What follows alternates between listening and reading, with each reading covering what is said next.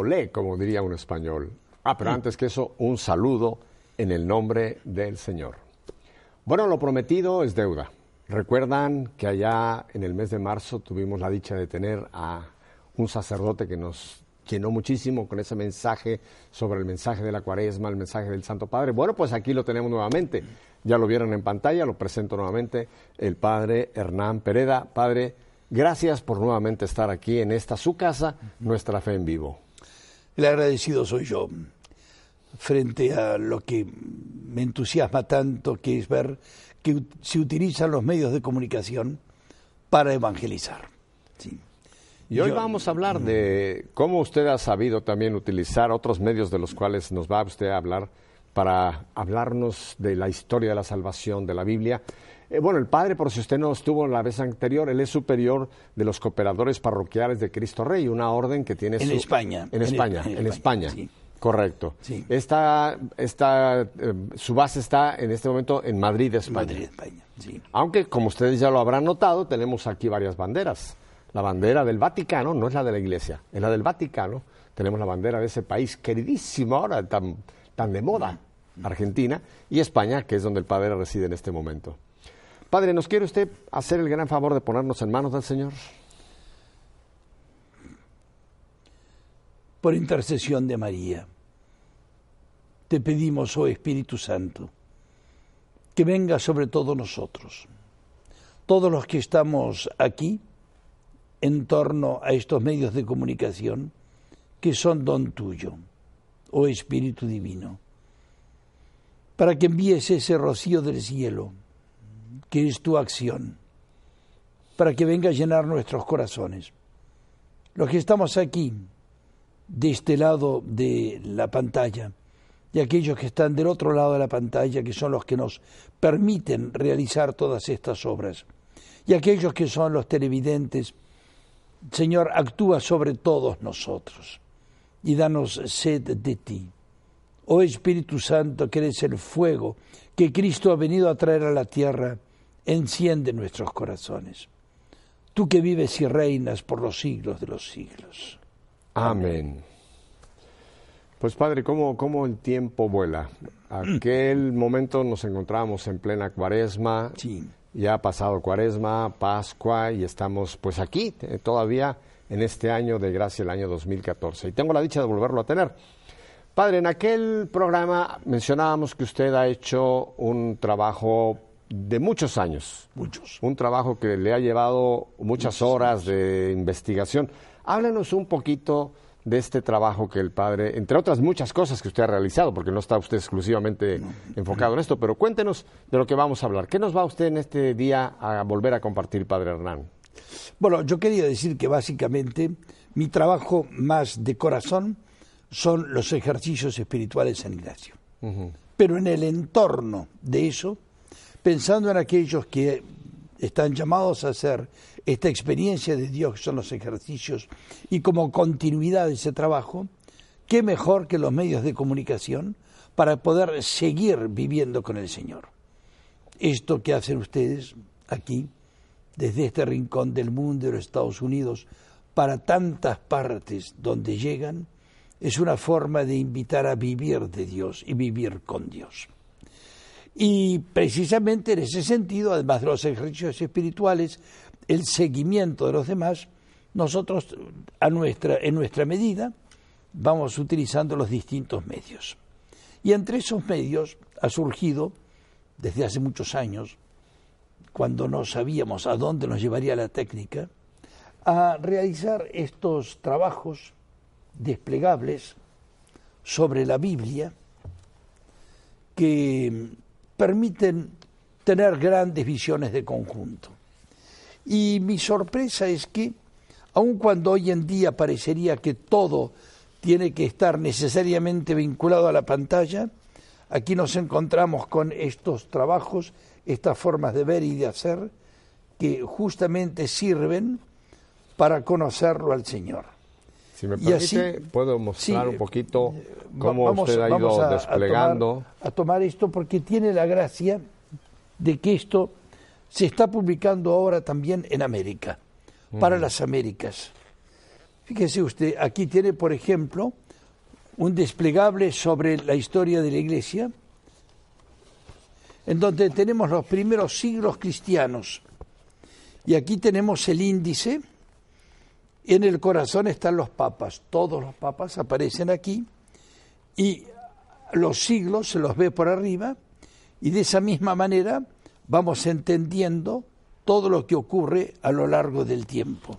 Damos vuelta a las páginas, si me permite y si usted mismo quiere todavía desplegar y en este esfuerzo se entiende lo que significa esta forma de actuar, vamos a desplegar los paneles completos de una gran época que es la que va desde el siglo V allí hasta el siglo hasta el año 1600 con una particularidad. Yo no me imaginé que cuando hacía esto iba a poner dos grandes santos con sus imágenes, San Benito y San Francisco. Y resulta que son justamente nuestros dos últimos papas.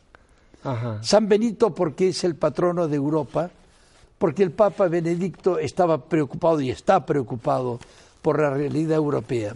Y así es como, de esta manera, y por estos medios, podemos acercarnos no solamente al mundo digamos, de la Iglesia, sino de toda la realidad humana. Y aquí seguimos con los absolutismos, llegamos a la Revolución Francesa y seguimos todavía distintos momentos hasta que incluso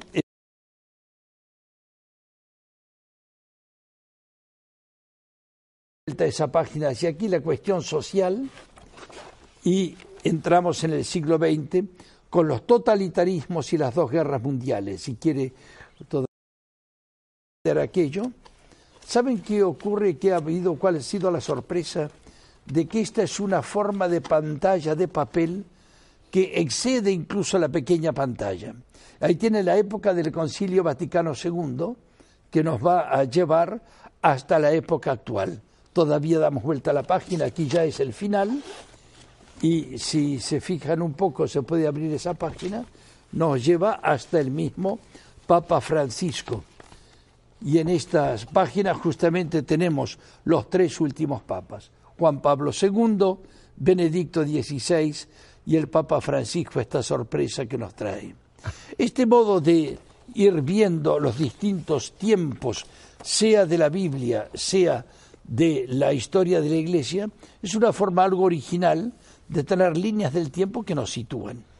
Pero qué cosa más maravillosa, Padre Hernán, que miren en lo que se convirtió todo este despliegue, que yo sé que no pudieron observar los detalles, pero la idea era que ustedes pudieran visualmente ver cómo ha, hecho una, una obra tan maravillosa de poder poner estos siglos de historia, pero con fechas y con momentos claves que nos puede dar exactamente eso, un recorrido eh, siglo por siglo, época por época, y después se convierte en un cuaderno tan sencillo como esto.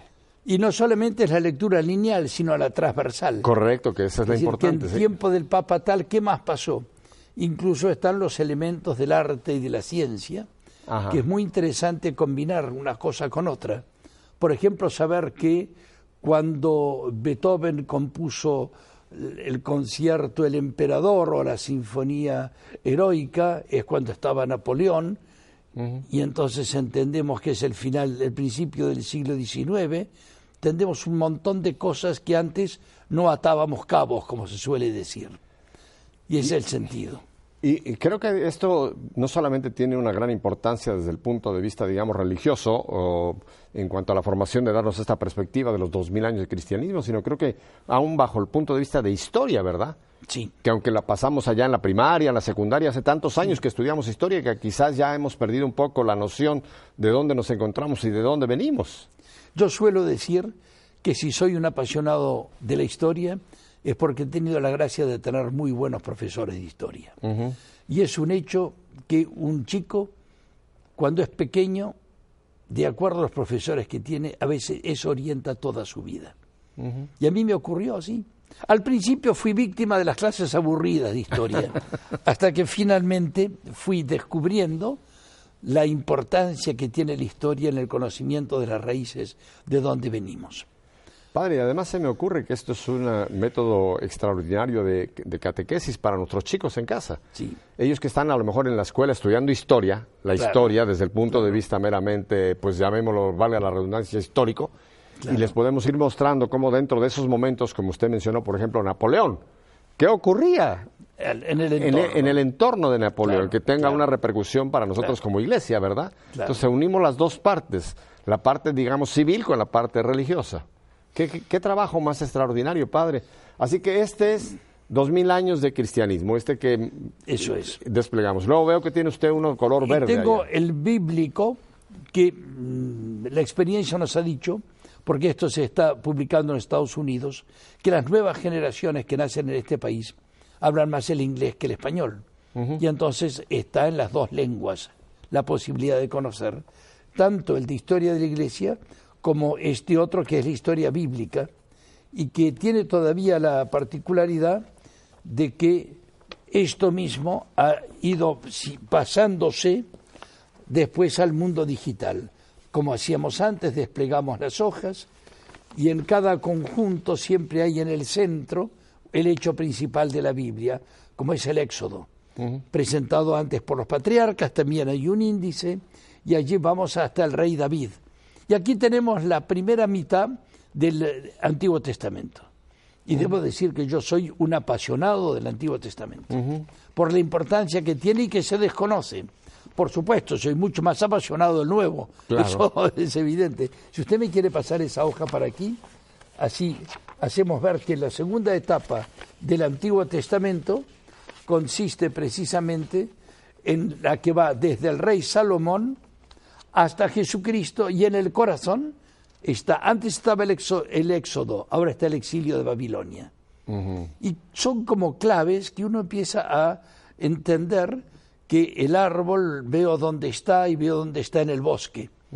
Y así entender el conjunto. Naturalmente seguimos dando vuelta a la página y nos encontraremos con el Nuevo Testamento, con una cosa que es especialmente para mí, yo casi diría emotiva.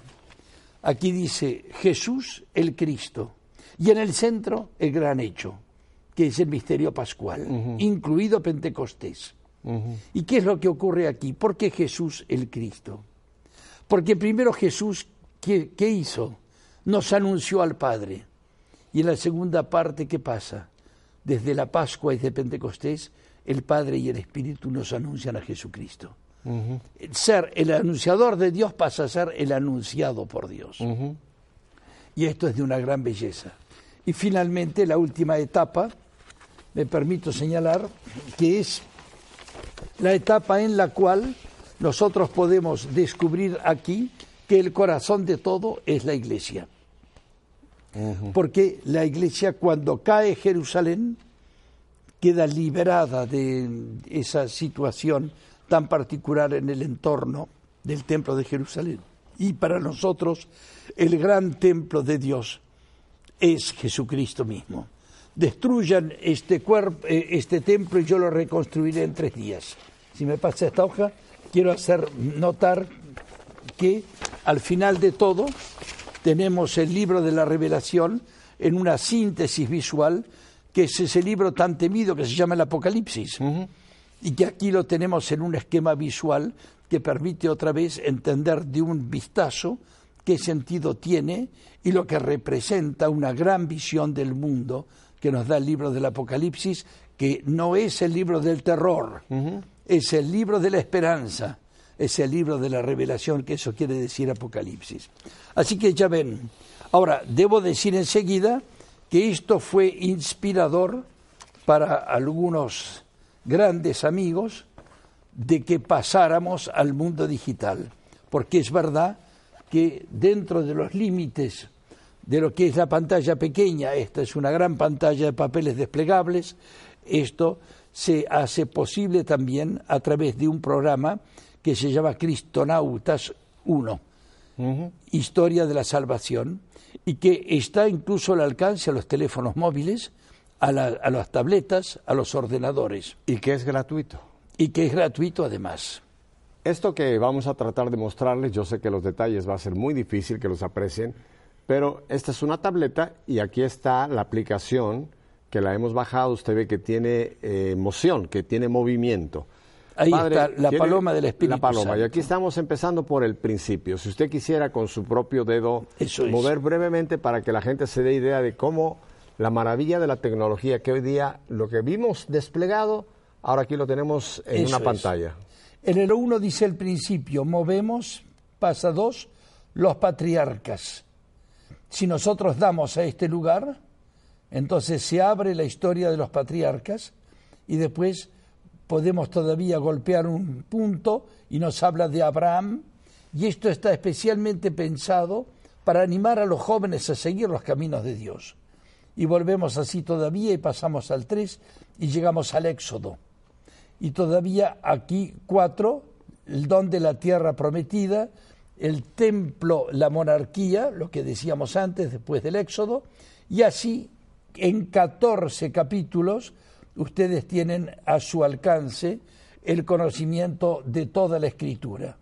Y así llegamos aquí, por ejemplo, en el punto octavo es el exilio de Babilonia, tan importante, y siguiendo todavía cada uno de los puntos, llegamos en el punto 10 a Jesús, hasta que finalmente ya hacia el final, como lo están viendo que lo estoy moviendo, tenemos también los textos del Apocalipsis más importantes que nos pueden servir para encontrarnos con el Señor a través de su palabra.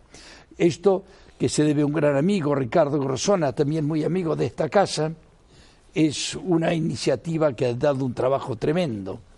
Mm. Bueno, debo decir que el otro me llevó muchos más años todavía de lo que fue hacer esto, pero aquí hubo un equipo de personas que se pusieron a trabajar con Ricardo. Y padre, esto costó miles de dólares y muchísimas horas de trabajo y muchísima tecnología, pero qué maravilla que ese trabajo que usted por tantos años ha realizado y lo cual tenemos que darle gracias a Dios por usted, padre Hernán, porque ha sido dócil de presentarnos. Hoy día lo hemos podido, lo han podido ustedes traducir a una versión que lo podemos llevar a cualquier parte. Lo podemos llevar de viaje, lo podemos traer con la familia, con nuestros chicos, en un grupo de oración es tan versátil ahora todo el uso que se le puede dar a esto, Padre, y el tesoro que aquí tenemos. Además, esta aplicación es gratis. Usted va a su teléfono inteligente, ya sea un Android o sea un Mac, el que usted tenga, vaya y busque simplemente Cristonautas. Esa es la palabra. Le pincha ahí, le va a bajar sin costo alguno. Permítame señalar con todo al mismo tiempo que las dos cosas son complementarias porque hay todavía mucho más material en la parte escrita, e incluso existen estos pequeños que son para meter dentro de la Biblia y que cuesta un dólar y medio, dos dólares, no cuesta nada, y que tiene la ventaja de que aquí, sea el Antiguo Testamento, sea el Nuevo Testamento, permite también tener dentro de la Biblia la visión, un poco como para llevar una cosa y otra y poder así acercarnos a la palabra de Dios. O sea que estos están en la medida de que en cualquier Biblia se puede insertar en... sí, porque también son desplegables. Ah, Dios mío. Son también desplegables. Esto es como los magos que de repente hacen así de un sombrero, sacan, sacan algo fantástico. ¿eh? Más o menos. Así que bueno, este tipo de cosas son instrumentos que los animamos de corazón a buscarlos, sea digamos así, digitalmente a través del programa Cristonautas 1, sea también en lo que aparece en la pantalla, en su momento se pondrá, de que la referencia de la publicación de estos escritos están eh, localizados en la página web. Padre, yo quiero eh, llevarle a que usted nos haga sus comentarios sobre lo siguiente. Voy a hacer primero mi comentario. Por supuesto. Yo creo que una de las grandes deficiencias que tenemos nosotros los católicos somos muy ignorantes de nuestra historia y de nuestra tradición, de todo ese legado que por siglos se ha venido depositando. Sí, somos buenos católicos, no dudo que vamos a los sacramentos, que tratamos de vivir una vida de fe lo más eh, honesta y lo más eh, auténticamente posible. Pero padre, hay, hay, una gran ignorancia en todo esto. Eh, ¿qué, ¿qué, nos dice usted? ¿Cómo podemos salir y qué, qué representa todo esto para mi vida de fe? Es vital. Es vital que nosotros conozcamos nuestras raíces. Nuestras raíces se remontan a un hombre llamado Abraham. Y aun cuando a nosotros nos parece un ser lejano, cuando empezamos a verlo de una forma lineal, lo tenemos al alcance. Naturalmente, Abraham es el principio, el corazón es Jesucristo. Yo no sé si ustedes han pensado que de Jesucristo nos separan solamente unas 90 generaciones. Sí, sí, es recién, llamémoslo así, en cuanto a la historia de la humanidad. Jesucristo, hablando humanamente, acaba de llegar al mundo. Parecería que Dios en su sabiduría, Él sabe cómo. El libro del Apocalipsis dice que hay un librito que es el designio de Dios para la historia y que el Cordero es el único capaz de romper los sellos. Y a medida que va pasando el tiempo se van rompiendo algunos sellos y se van haciendo más claras las cosas. Pero si no, nosotros no vamos a las raíces, las raíces de la fe que están en Abraham y sobre todo el conocimiento del Señor Jesús, nosotros nos vamos a sentir perdidos. Porque una de las enfermedades del tiempo en que vivimos es que la vida no tiene sentido. Y la vida de todos nosotros juntos se llama la historia.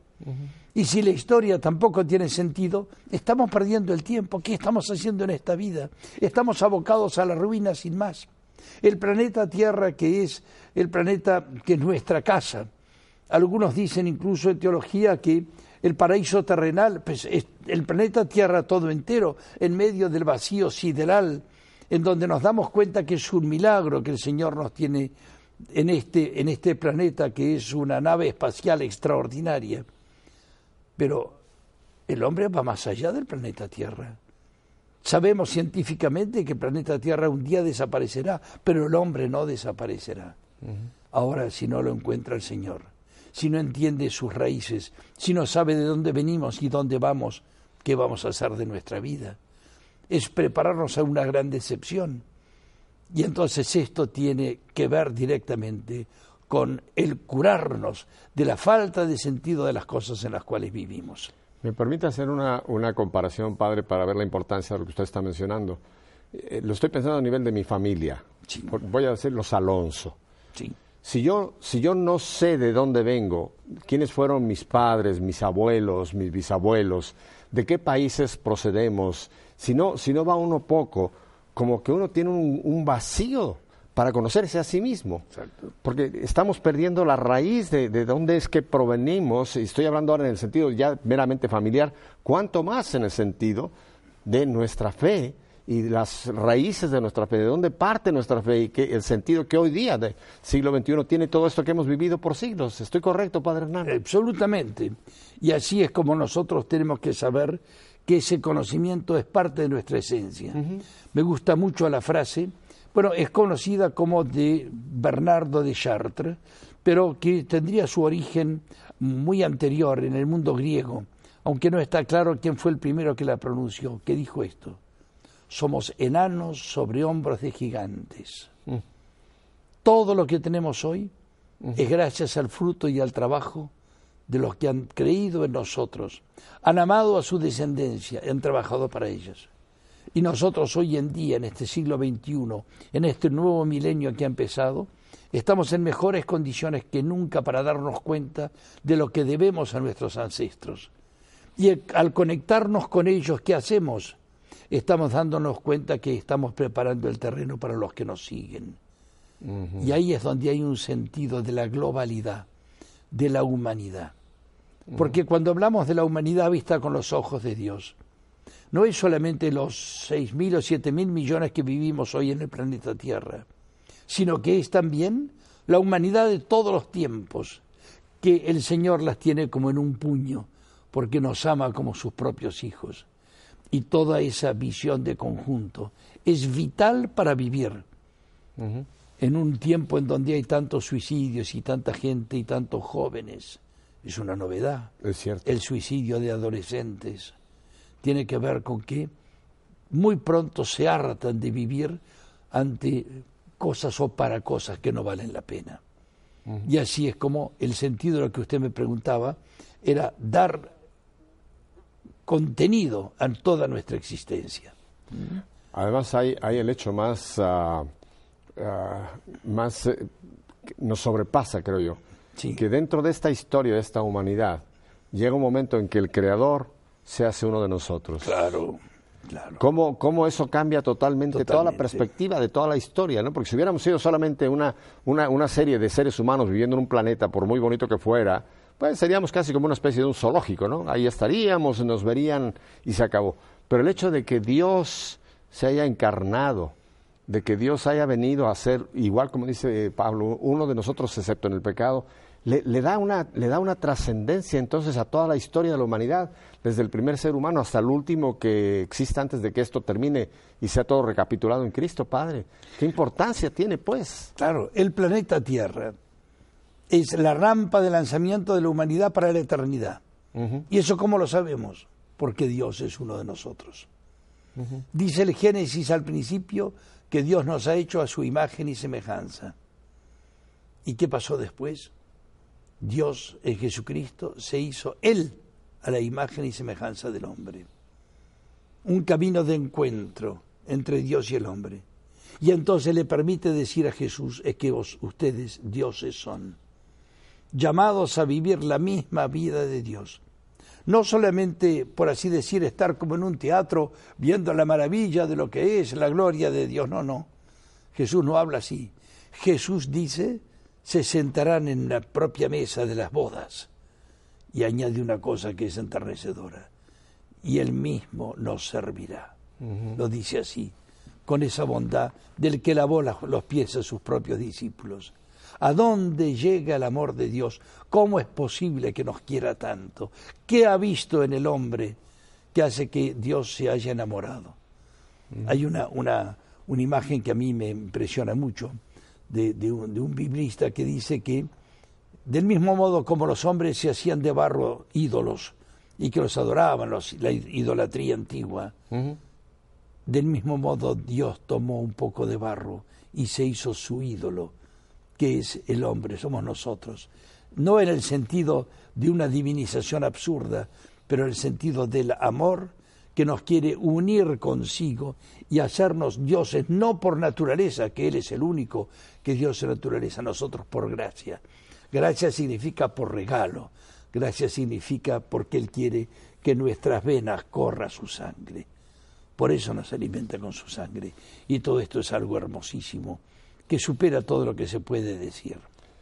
Al, al ver estas gráficas nuevamente, Padre, y con lo que usted nos está diciendo, ese momento en que el verbo se hizo carne, cómo Jesús no dice de aquí para adelante, sino que Él enlaza toda esta historia, toda la historia la enlaza con Él.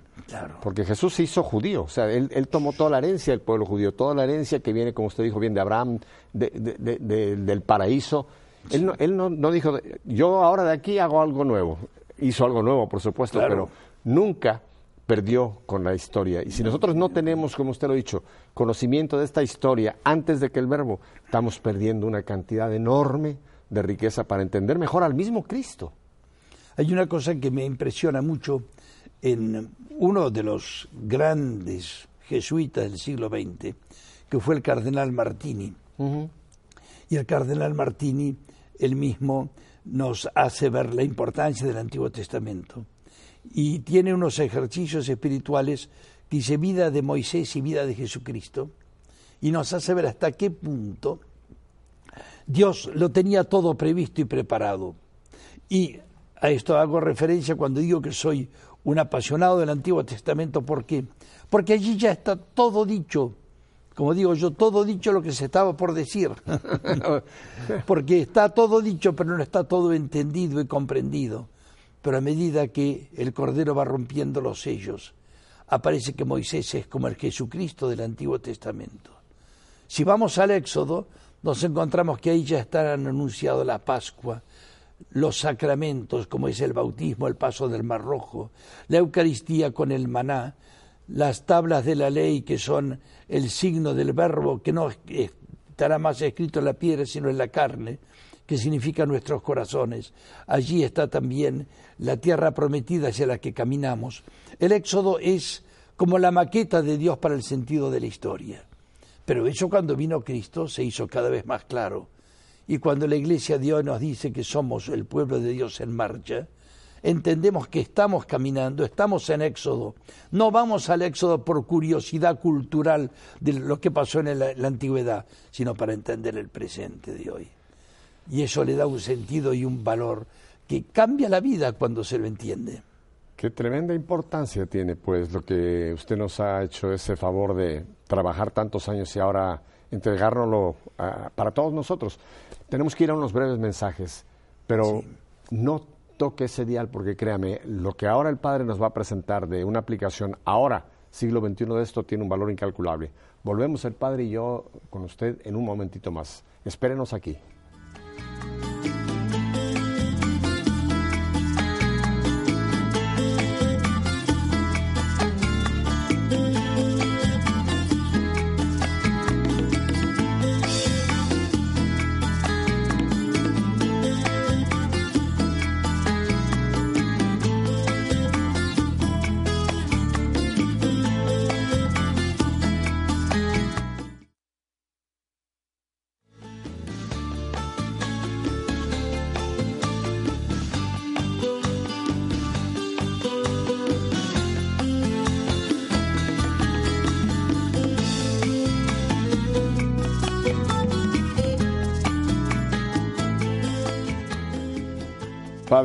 Yo le doy gracias a Dios por, por usted y por eh, ese depósito de, esta visión que Dios le ha puesto y que usted ha sido capaz de transmitirnosla a través de este trabajo maravilloso. Porque yo creo que nosotros, como decía yo hace un momento, Padre, como que le tenemos mucho miedo a la historia. Pensamos que es muy difícil, que yo ya no tengo edad para meterme otra vez en, en cosas de estudio de historia. Pero usted no lo ha puesto tan fácil que creo que no tenemos excusa de no ir a este material. Padre, yo quisiera en esta visión que usted nos da, para entender la, importancia de conocer de dónde venimos, quién es Jesús encarnándose en esta realidad y ahora lo que a partir de Jesús vivimos, que es lo que nosotros llamamos iglesia. Yo creo que hoy hemos perdido mucho ese sentido de iglesia, Padre Hernán, y tristemente incluso hay un fenómeno que lo han apuntado los papas, que es hoy día el famoso católico a mi manera, que dice, ya no necesito los sacramentos, yo ahora tengo línea directa con Dios, ya no necesito a los curas porque son pedastras y entonces me tienen desilusionado. Hablábamos en, en, aquel programa de marzo cómo hoy día Francisco, nuestro Papa, ha, traído esta frescura, cómo mucha gente está volviendo a querer vivir. Pero aún así yo creo que tenemos una gran carencia eh, de entender lo que es la iglesia. Encárnenos, Padre, la iglesia en todo este trabajo, esta visión histórica. Me viene a la memoria una frase de Juan Pablo II. La he buscado y no aparece como un texto dicho por él en un documento. Me ha llegado a mí como una conversación personal con una familia muy amiga que eran apóstoles de la iglesia y Juan Pablo II les dijo esto. El que da testimonio de creer y amar la iglesia, da dos veces testimonio de amar y creer en Jesucristo. Fíjese. La quiero usted repetir porque creo que es importantísima esta, esta visión, esta, esta, este enfoque. Si alguien es capaz de dar testimonio de creer y amar la iglesia, está dando dos veces testimonio de creer en Jesucristo. Es decir, duplicadamente está diciendo que cree en Cristo. Porque ¿qué pasa precisamente en la historia?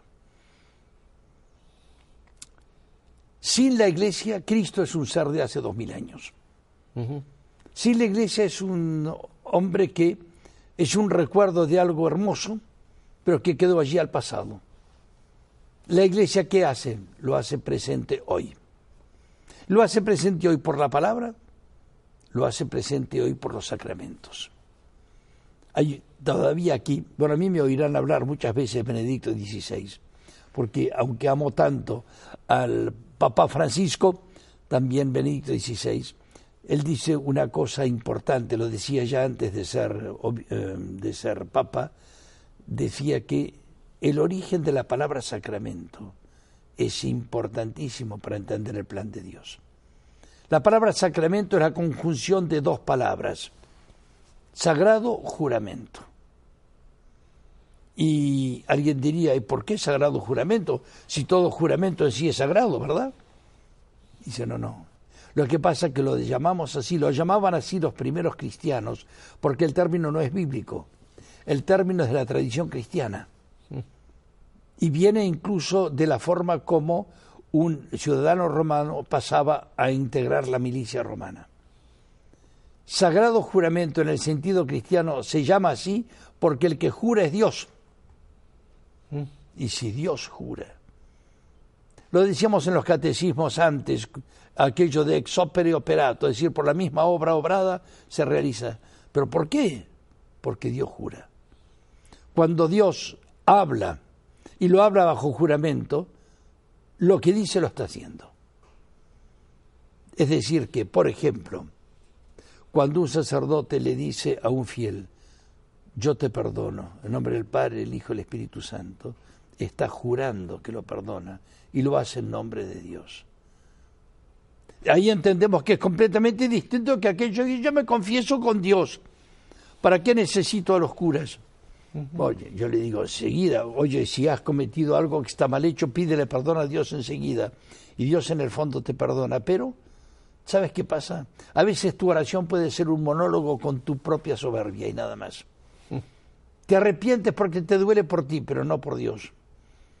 Pero cuando tú te animas a comunicarlo con un hermano, que al mismo tiempo ha recibido otro sacramento, que es otro juramento, hagan esto en memoria mía. Lo que ustedes aten en la tierra quedará atado en el cielo y desatado en la tierra desatado en el cielo, significa que estamos obrando en nombre de Dios bajo juramento. Y esto es una cosa que si se piensa bien es impresionante. ¿Por qué creemos que un trozo de pan es el cuerpo de Cristo? ¿Porque es bonito y emocionante? No, porque Cristo ha jurado y ha jurado sobre unos hombres que les, nos ha dado el poder, hagan, esto, hagan esto en memoria mía. Y el Concilio Vaticano II dice, y la Iglesia es un sacramento de Dios. No es uno de los siete, pero los engloba todos porque este juramento es como si dijéramos un documento, con la particularidad de que en los tiempos antiguos era más importante la palabra del hombre que el documento escrito. Y eso sigue siendo verdad en la iglesia. Y así es como la iglesia pasa a ser como el documento que autentifica que Dios realmente está con nosotros. Por eso es indispensable que nuestra vida de relación con Dios entre en los sacramentos también. Que algunos comparaban con un ancla. Yo no tengo aquí una pizarra, sino haría ver como la cruz. Imagínense una cruz dibujada. Le pone un anillo y abajo le pone una saliente así con dos como flechitas. Eso es un ancla. Esa ancla era el signo de la salvación que mm. en las sinagogas, en las, perdón, en las catacumbas romanas aparece muchas veces el ancla, porque para el navegante echar el ancla y tocar el fondo del mar era estar salvado. No se iba a estrellar contra las rocas para deshacer su nave. Y así este signo que es el ancla de la salvación es el signo de los sacramentos. Mm. Y hay que unir mi relación con Dios a los sacramentos, entonces me da la realidad de que estoy en relación con Dios por el juramento de Dios. Y esto es importantísimo. Es verdad que es una idea un poco abstracta o hay que pensar un poco y pensar un poco en documentos eh, antiguos y modernos y el que daba eh, el, que juraba en nombre de Dios y el juramento debe ser sincero para ser auténtico, pero cuando Dios jura, ¿cómo no va a ser auténtico? El juramento de Dios. Y aquí nos ponemos entonces ante la realidad misma de la iglesia. La iglesia es para nosotros el elemento que nos pone a Dios presente por su propio juramento. Y así es como, ¿qué pasó cuando en la historia dejamos de lado a la iglesia? ¿Qué ha pasado? ¿Qué ha pasado cuando las distintas herejías empezaron a descartar la iglesia? Nos ha pasado especialmente con nuestros hermanos queridos, que yo sé que la mayor parte de ellos son de una sinceridad total. Pero cuando Lutero y después por su lado Calvino y por otro lado Zwinglio, y por otro lado unos y otros, empezaron, con Enrique VIII también, a decir la iglesia soy yo, la iglesia no hace falta, porque la iglesia molesta, porque la iglesia me complica las cosas. ¿Qué ha pasado? Es que se ha desparramado aquello. Y entonces una, un Cristo sin la iglesia es un Cristo lejano. Es un Cristo que está bien como un concepto de alguien que vino, pero ya no tengo ninguna garantía porque cuando no se cree en la iglesia se dejan los sacramentos. Queda en general el sacramento del bautismo, pero no en el concepto de este juramento del cual estamos hablando. Y entonces ahí empezamos a darnos cuenta que, decía Juan Pablo II, el que cree realmente en la iglesia está creyendo dos veces en Jesucristo. Y yo digo, cuando un grupo de gente se pone a hablar, esto es bastante común, cuando se reúne un grupo de amigos y se ponen a decir disparates de los curas y todo eso. Si hay alguien que dice, yo creo en la iglesia, ese causa una sensación más grande que si dijese solamente yo creo en Dios. Porque decir creo en la iglesia lo compromete muchísimo más, lo pone inmediatamente al lado de nosotros, como diciendo, este que realmente está en serio en el asunto. Porque es muy cómodo decir Dios está atrás de las nubes, allí lejos, pero no está en relación conmigo. Eso lo decía también Aristóteles. Claro. Cuando decía que el mundo era el aborto de Dios, le había salido mal a Dios el mundo y por eso lo abandonó y así explicaba el mal. Cristo vino a salvarnos del mal, pero con el juramento de que nos está ayudando a luchar. Padre, y para poder eh, nosotros entender este este regalo de Dios que es la iglesia. Creo que es importante también que usted nos hable de esta realidad que también se menciona. La iglesia es divina, pero es humana. Claro. O sea, la iglesia está conformada por nosotros, con nuestras imperfecciones, con nuestras debilidades. Y muchas veces cuando nosotros ponemos los ojos en la parte esta humana, rechazamos de un, de un todo, tiramos el niño con, eh, con el agua y la bañera, tiramos todo. Eh, eh, háblenos de esta realidad de, de la iglesia divina y humana. Bueno, en primer lugar, la iglesia es humana. ¿Y qué sentido tiene que ser humana? No tendría que ser perfecta si es la iglesia de Dios. Y entonces yo digo una cosa, si la iglesia tiene que ser tan perfecta, yo no podría meterme. Claro. Porque yo soy imperfecto. Yo tengo muchos defectos y bueno, yo aquí quizás no me conocen, pero los que me conocen me aguantan. Hay por ahí que dice algo que, ilustra esto, que me gusta mucho. Dice, la iglesia no es un museo de santos, es un hospital, como dice el Papa, es una tienda, un, una campaña, un, hospital de campaña. hospital de campaña. Para los enfermos, para nosotros los pecadores. Si fuera un museo, yo tampoco califico, Padre Hernán. Yo tampoco podría estar en ese museo de santos. Pero si lo vemos como un hospital de campaña de pecadores, creo que hay lugar para mí. es decir, la primera cosa que es importante señalar cuando se habla de que la iglesia es humana es que está hecha a nuestro alcance. Segunda cosa, si la iglesia fuese tan perfecta como pretenden algunos. Porque basta que aparezca un cura que ya hay un motivo para criticarlo. o un cristiano que es mucho peor el que va a misa que el que no va a misa. No sé si se dice aquí, pero en muchas partes lo he oído hablar de esa manera. Yo digo, si la iglesia fuese tan perfecta, no solamente no estaría hecha a mi nivel, sino que yo me hubiera quedado en mi casa. Porque meterse a ser apostolado, usted lo sabe mejor que yo, es meterse en líos. o no, sí, claro, y todos los problemas que hay, y yo mismo me doy cuenta. A mí me toca vivir muchas veces con mis pocos esfuerzos. Eh, la, la, la, cruz que llevó Don Bosco. ¿Sabe cuál es la cruz Don Bosco? Las deudas. Ah, Cuando nos lanzamos a hacer proyectos. es una cruz bastante frecuente. Por eso tenemos nosotros que pedir aquí continuamente apoyo a EWTN para poder continuar adelante con la misión. Entonces, que la iglesia, digamos, está hecha para que para que me sienta llamado. Es el tercer elemento de los defectos, de las limitaciones de la iglesia y ese, ese llamado, decir, ven a ayudarnos, ven a aportar lo que tú puedes corregir. Porque hay dos actitudes frente a los defectos de la iglesia o frente al aspecto humano, señalarlo o señalarse. Como dice el dicho, cuando alguien señala algo, hay otros dedos que me están señalando a mí. Cuatro. Cuatro. Y entonces esa actitud de señalar significa me quedo fuera. no me comprometo y me pierdo la fiesta. Como decía todavía el gran Benedicto XVI, te pierdes la alegría de creer. La alegría de creer porque la fe es alegría, es participar realmente en la fiesta de la fe. Ahora, una vez que nosotros reconocemos que la iglesia es humana, debemos decir que cuando afirmamos que hay defectos en la iglesia, más aún hay pecados en la iglesia, la estamos definiendo porque por naturaleza la iglesia es humana. Ahora, viene la otra cara de la medalla.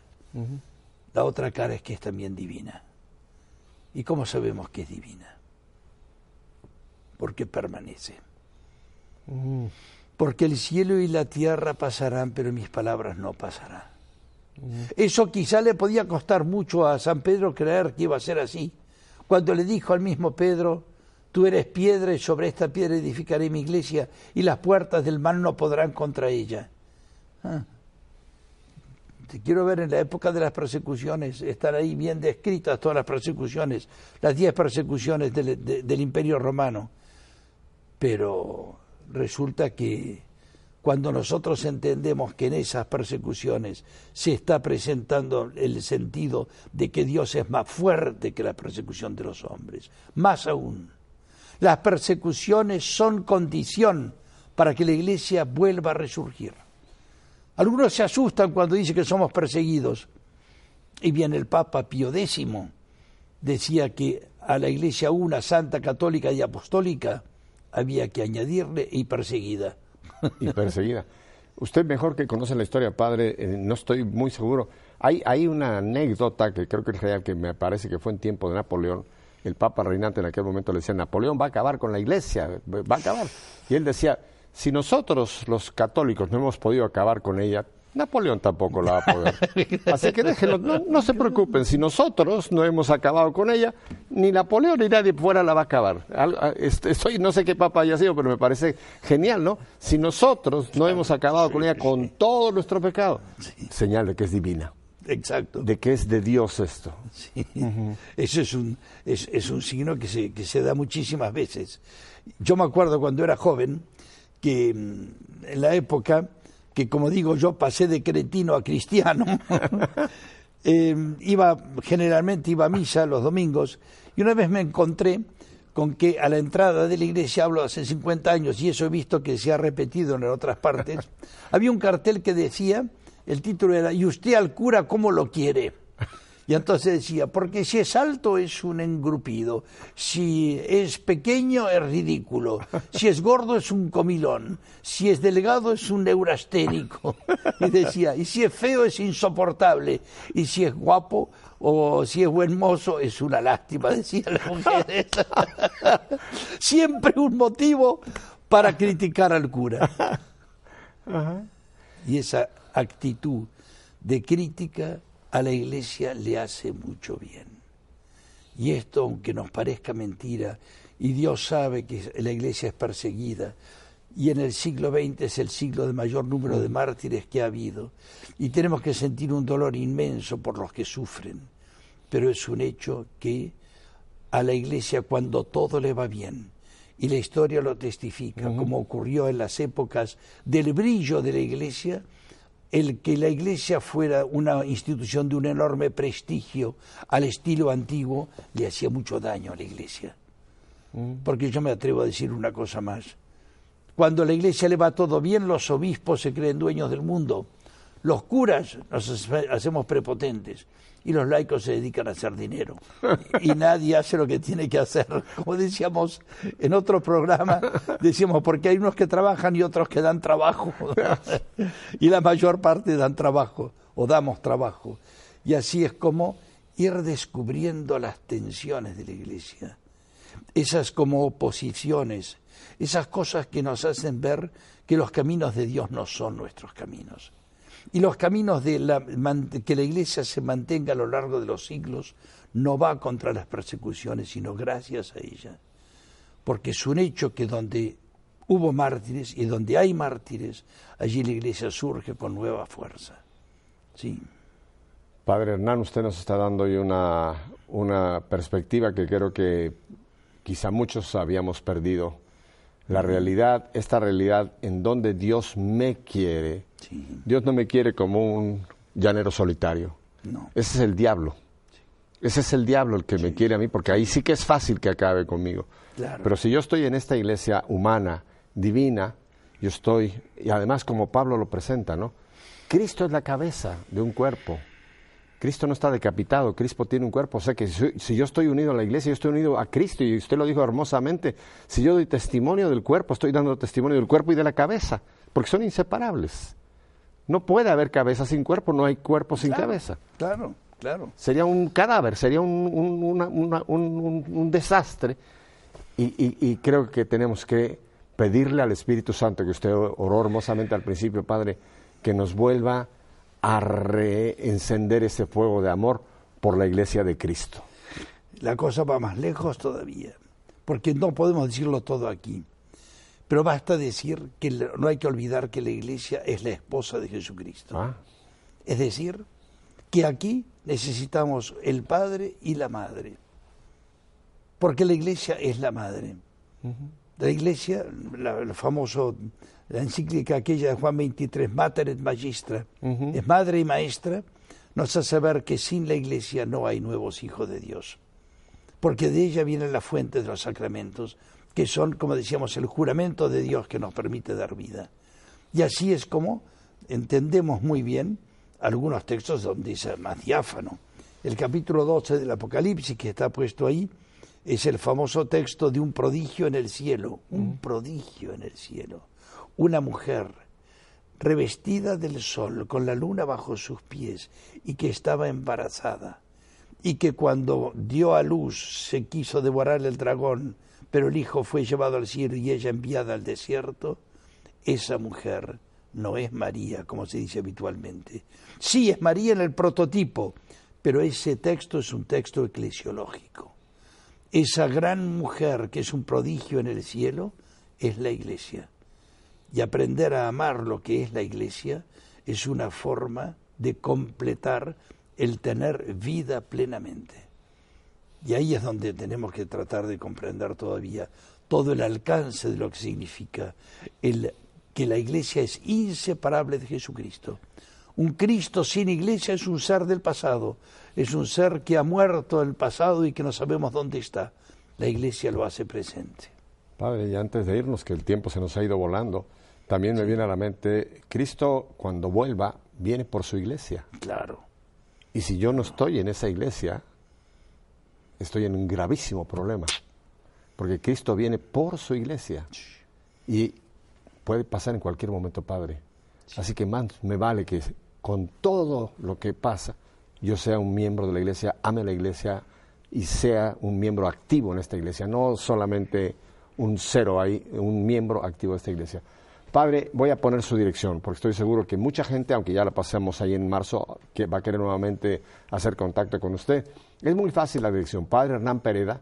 No, no le escriba al Padre Hernán Pereda porque no, le, voy a dar la dirección. Es mfc arroba, oiga la palabra, es fecomaméricas, fecomaméricas.org. Otra vez, fmc arroba fecomaméricas.org o la otra dirección es www.fecomamericas.org. Padre, usted nos ha enriquecido enormemente, me quedan 30 segundos y le quiero pedir, usted la vez pasada dijo, yo no soy quien me digo, es Dios, ¿quiere pedir la bendición de Dios para nosotros? Sí, quiero pedir esta bendición y se la doy como sacerdote de la iglesia. Todos somos sacerdotes de la iglesia, pero algunos hemos recibido la orden por juramento de que lo hacemos en nombre de Dios. Y por eso tiene un sentido muy particular el representar a los hombres delante de Dios y a Dios delante de los hombres. Y por eso puedo bendecir en el nombre del Padre y del Hijo y del Espíritu Santo. Amén. Muchísimas gracias. Padre, no, muchísimas gracias a usted. Y ya sabe, esta es su casa. Cuando nuevamente lo, lo tengamos por acá, por estas tierras de América, que espero que sea frecuentemente, les prometo a ustedes que tendremos nuevamente al Padre Hernán Pereda, porque qué riqueza nos ha regalado hoy, ¿verdad? Bueno, pues todavía hay Padre Hernán para mucho tiempo, así que no le digo adiós porque no se nos va todavía al cielo. Algún día nos vamos a ir todos por allá, pero mientras esté por acá en la tierra, Padre, que tenga usted un feliz regreso a su España. Y le repito, siempre las puertas de EWTN estarán abiertas para ustedes. Muchas gracias. A ustedes espero que igual que yo hayan aprendido muchísimo, no acá. Ojalá lo que hoy hemos visto no, no, no se trata de que venga acá, que venga acá, que es donde va a dar un fruto y un fruto de vida eterna. Si Dios nos concede una semana más de vida, aquí estaré con ustedes. Hasta entonces.